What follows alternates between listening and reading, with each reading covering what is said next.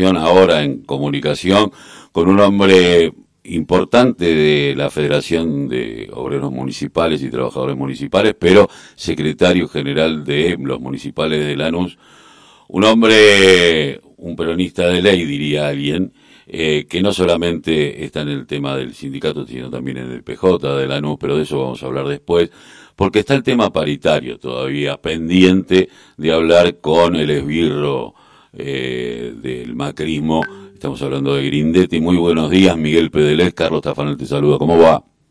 Ah, ¿qué tal, Carlos? Buenos días.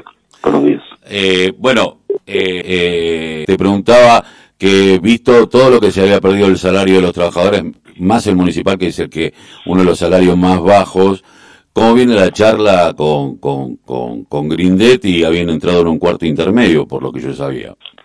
Sí, yo aprovecho la oportunidad para ir aclarando a los pocos medios que me, que me consultan, así que lo voy a aprovechar. Seguro. No, con el señor Grindetti yo hace dos años en lo personal que no hablo. Por lo tanto, en el tema paritario hace dos años que yo con él no hablo. Hablo con el responsable de la paritaria, que es el titular del lado empleador, este, y con él mantengo las relaciones. Eso lo quería dejar aclarado y aprovecho la oportunidad. Es una falta porque de... También tiene, porque también tiene que ver con todo lo que pasa en la NU, ¿no es cierto? Porque debe ser el único caso en Argentina que hace dos años que el secretario general no habla con el, con el señor intendente, ¿no? Así que bueno, pero eso seguirá resolviendo con el tiempo. En el tema de la paritaria, creo que hoy es el día de, así que también aprovecho una llamada para la, los compañeros ciudadanos que estén interesados, eh, tienen que darme una respuesta porque yo avancé con los cuerpos orgánicos y esta vez este, incorporé activistas gremiales, cosa que no es muy común en el mundo del trabajo y mucho menos en el mundo municipal. Es decir, así que hubo reuniones de activistas, reuniones de comisión directiva, reuniones de delegados y reuniones de secretariado. Es decir, estas cuatro sectores importantes en el manejo de un gremio es decir, le informé eh, en forma pormenorizada de los de los del 17 de enero que venimos charlando, cinco reuniones y hay una sexta que quedó en, en stand-by, cuarto intermedio, que es la que te comento, es decir, del 17 de enero empezamos con un este, porcentaje bajísimo, llegamos hace una semana, una semana y media atrás, y como última oferta un 38 que fue rechazado. Así que todas las ofertas que hubo el 17 de enero a la fecha fueron rechazadas.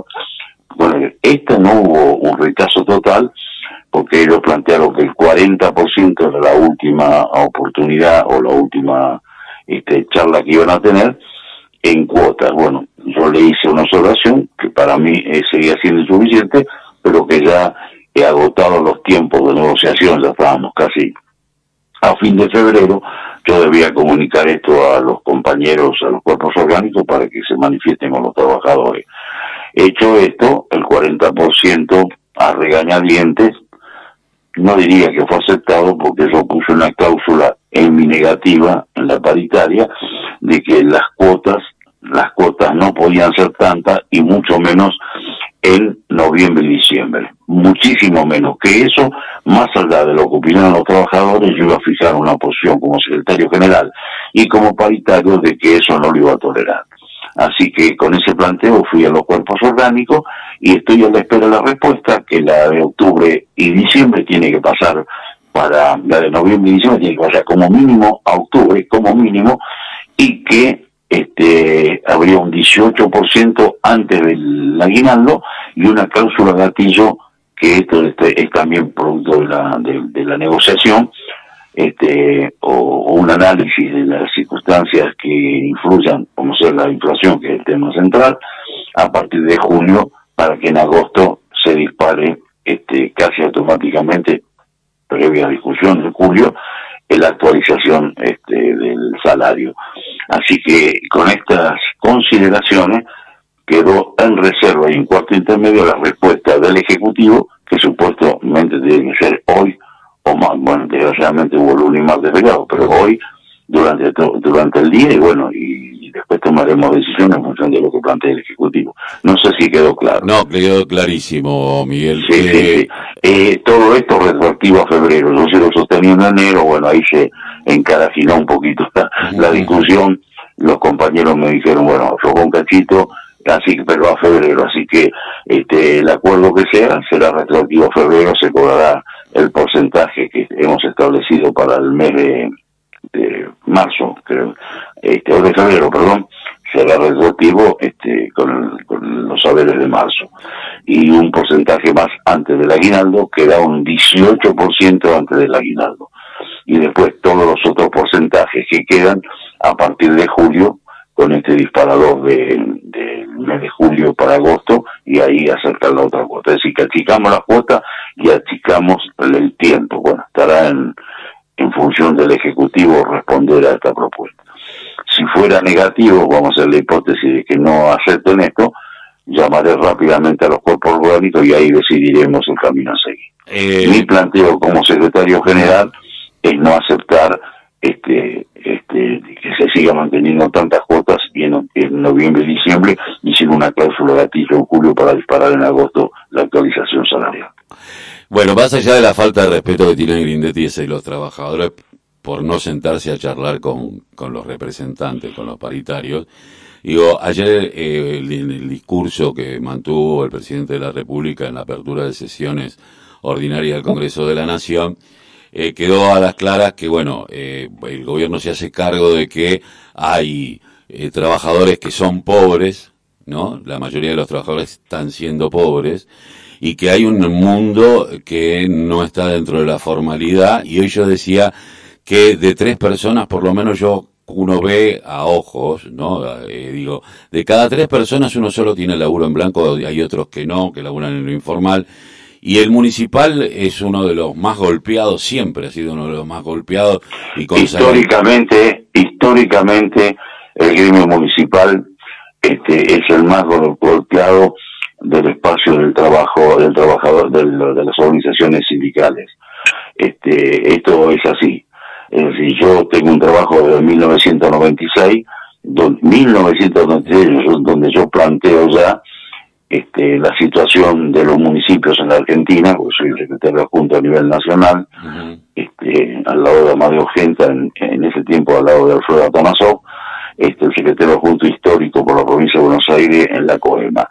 Desde ahí es que yo mantengo la posición de que nosotros somos este, los parias del movimiento obrero organizado, por el hecho de ser el único o casi el único gremio que no tiene el marco convencional, es decir, no tiene paritaria.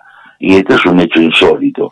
La respuesta de parte de los diferentes ejecutivos que pasaron por la nación y por cada una de las provincias y por cada uno de los dos mil ciento y pico de municipios de la Argentina es que en el marco de la autonomía, la concesión federal, republicana y todo ese pipi, es decir, no, no, no, no estamos en condiciones de hacer. Y nosotros creemos desde 1996, por lo menos quien te habla, que he hablado con todos los ministros de Trabajo provinciales y nacionales, de que había que hacer un esfuerzo para hacer alguna por ahí modificación en alguna constitución o alguna carta orgánica provincial, pero sin llegar a eso se podría encontrar una solución para tener un marco convencional que fije mínimamente una pauta general porque no puede ser que yo tenga compañeros en Palpala, Jujuy, con sueldos básicos de 6.000, mil, mil pesos. cualquier, cualquier plan dobla ese básico de mis compañeros de Jujuy. Por decir una provincia que la recorrí antes del fin de año, este, tengo que volver ahora, cuando termine la paritaria, a regresar a, a, ver si organizo a los compañeros de Jujuy para comenzar una resistencia, porque es este, imposible eh, creer que esto exista en esta Argentina. Así que hay dos o tres Argentinas, ¿no? La que se conoce y que estás hablando, pero hay una u otra muchísimo más este, abajo, de, sí, golpeada. Por eso te digo, es el gremio que más sufre porque somos la variable de ajuste del sector político, sea ideológica y partidariamente del signo que fuere. La variable de ajuste de los municipios somos los trabajadores bueno, queda claro, ¿no? Con esto que te digo, ¿no? No, seguramente. Ahora, como hombre del peronismo, como hombre del PJ de la nube, ¿cómo, cómo, cómo, cómo viste vos ayer el, discurso del presidente? Y... A mí, a mí personalmente me pareció bueno, me pareció bueno,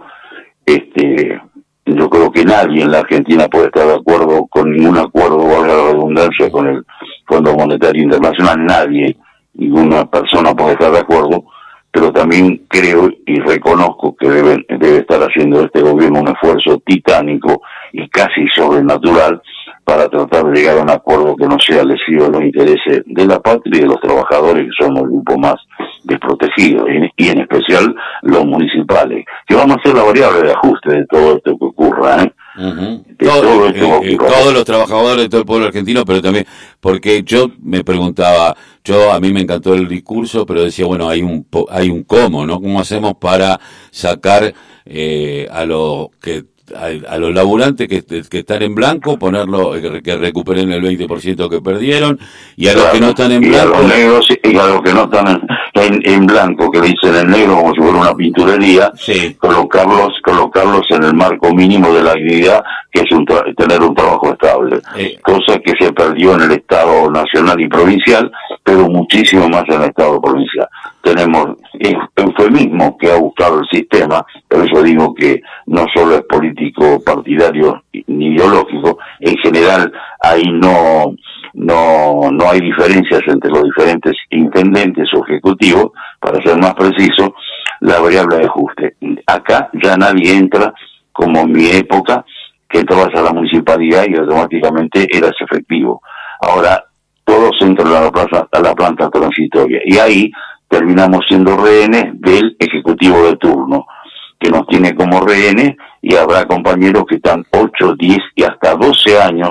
Yo vengo luchando desde hace mucho, desde la época de Manolo, ¿eh? después pasó toda la de Darío y siguió este gobierno peleando para pasar a la planta permanente a los compañeros contratados, que siguen siendo rehenes del, del empleador. Así que esto, y ahí ahora tenemos cooperativistas, monotributistas, de esta y la cantidad de eufemismo para no dar la estabilidad perfecta en el Estado municipal es increíble. Así que yo, más allá de los porcentajes, más allá de las cuotas, este planteo y aprovecho tu audición y tu interés por el mundo municipal, especialmente los trabajadores, que creo que son somos el bien más importante del Estado municipal, sus trabajadores, en sus diferentes formas.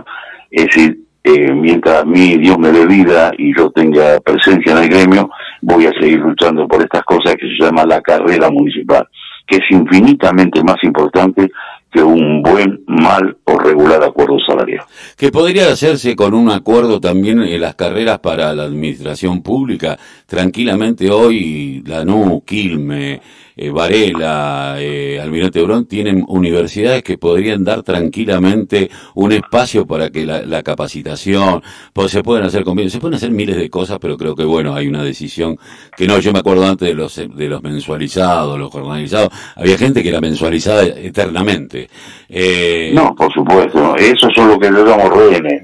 Si vos pintas y trabajás para el ejecutivo de turno, gozás del beneficio que por ahí a los dos años o tres años de máximo pasás la plata permanente y tenés compañeros que no tienen por qué pintar ni trabajar políticamente para nadie, quedan este, excluidos de esta posibilidad y olvidados y marginados. Yo muchas veces me pregunto que si no estuviera este gremio, en el caso del gremio de la NU, que las 24 horas, como hacía el negro y la noche también, pelean por estas situaciones, ¿qué pasaría?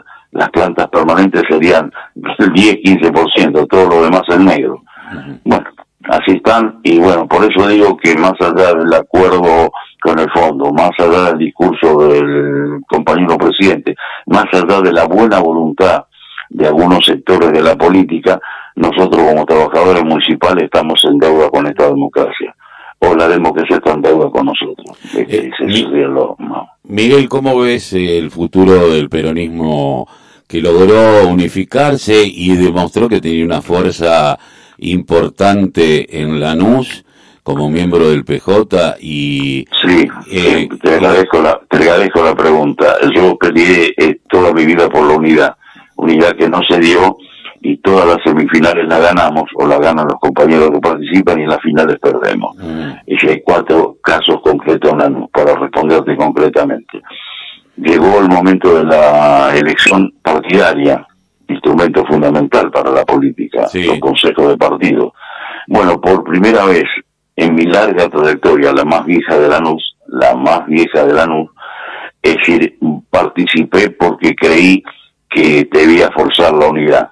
la unidad se logró entre los tres sectores que jugaron las pasos, el del compañero Julián, el compañero Valladolid y el compañero Gandurralde, pero además metió la pata o metió, eh, por primera vez metió la pata porque así lo sintieron muchos, no, es que me equivoqué, pero logró sentarse en la mesa de unidad el movimiento organizado a través de que yo presenté una lista para participar, que es la única en la Argentina, Azul 62 organizaciones, y una lista del movimiento organizado peronista mm. este para participar. Bueno, logramos este, en el marco forzar la unidad, que se hizo a través de la superestructura, y acá en el local, en una mesa de negociación, logré a través de mi persona este, entrar en la, en la, en la futura lista de unidad del Consejo de Partido. Así que va a ser la primera vez, y hablo de la primera vez en la democracia, ¿eh?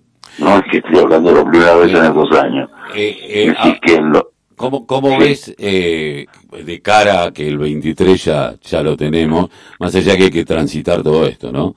Eh, porque yo lo escuchaba el otro día, eh, hablábamos con Víctor de Llenaro, estuvimos hablando con Russo, estuvimos hablando con muchos, la necesidad de la unidad, porque bueno, han, eh, se ha, han mostrado que es, que es posible crecer y de volver a tener el, el gobierno, pero mientras tanto hay que empezar a acomodar. Yo es cierto que el general decía que cuando que, dejen que el carro camine, que los melones se acomodan solo, pero hay, hay veces que hay que ayudarlo un poquito, ¿no? Desde arriba del carro.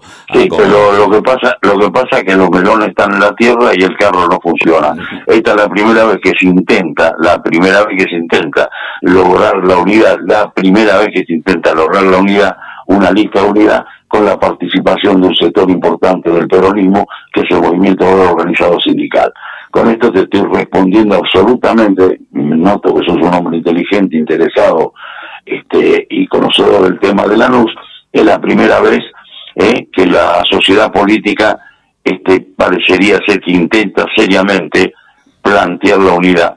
La unidad en lo conceptual, pero llevada a la práctica. Yo creo que para llevarlo a la práctica en la unidad, en la unidad que es un ejercicio de la política, era necesario tener un consejo de partido que hace años que está clausurado y cerrado, y asumo la responsabilidad de lo que digo, un consejo de partido donde se pueda dar lo más importante para lograr la unidad, porque la unidad es un, es un, concepto teórico. La unidad se trabaja a través de la política, y si no hay lugar para la discusión política, son diferentes grupos o tribus que tienen una visión incluso en un frente como es el de todo, que muchas veces son este, están en las antípodas, pero están dentro del frente, esa argamasa, esa marca de la unidad, creo yo que la tiene que dar el movimiento obrero, especialmente el movimiento obrero peronista, que viene de una larga historia de lucha y que en esa larga historia de lucha podemos aportar elementos este, teóricos y prácticos para que la unidad se haga en forma dinámica este, y, fundamentalmente territorial. Salir a la calle, salir a los barrios, salir, como digo yo, a hablar con la compañerada para que más allá de los matices que nos diferencian, logremos la unidad de concepción que se necesita para que cuando llegue el acto electoral la unidad este, se manifieste en forma concreta, que es lo que hace años, humildemente creo yo, no se hace en la No sé si quedó clara la visión del secretario general. clarísima, Miguel. Eh, Miguel, esperemos que hoy haya por lo menos una respuesta. Alguna novedad interesante, y si no, este, te vas a enterar por el ruido de que, no acercamos posición. Muchísimas gracias, Miguel, por haber pasado por No, al contrario. Che, gracias a vos y a la producción que me permita llegar a la audiencia con un poco con la visión que tienen los trabajadores organizados en la luz. Gracias. Un abrazo. Miguel Pedelés, eh, aquí en La Voz, el grito que le cae al silencio.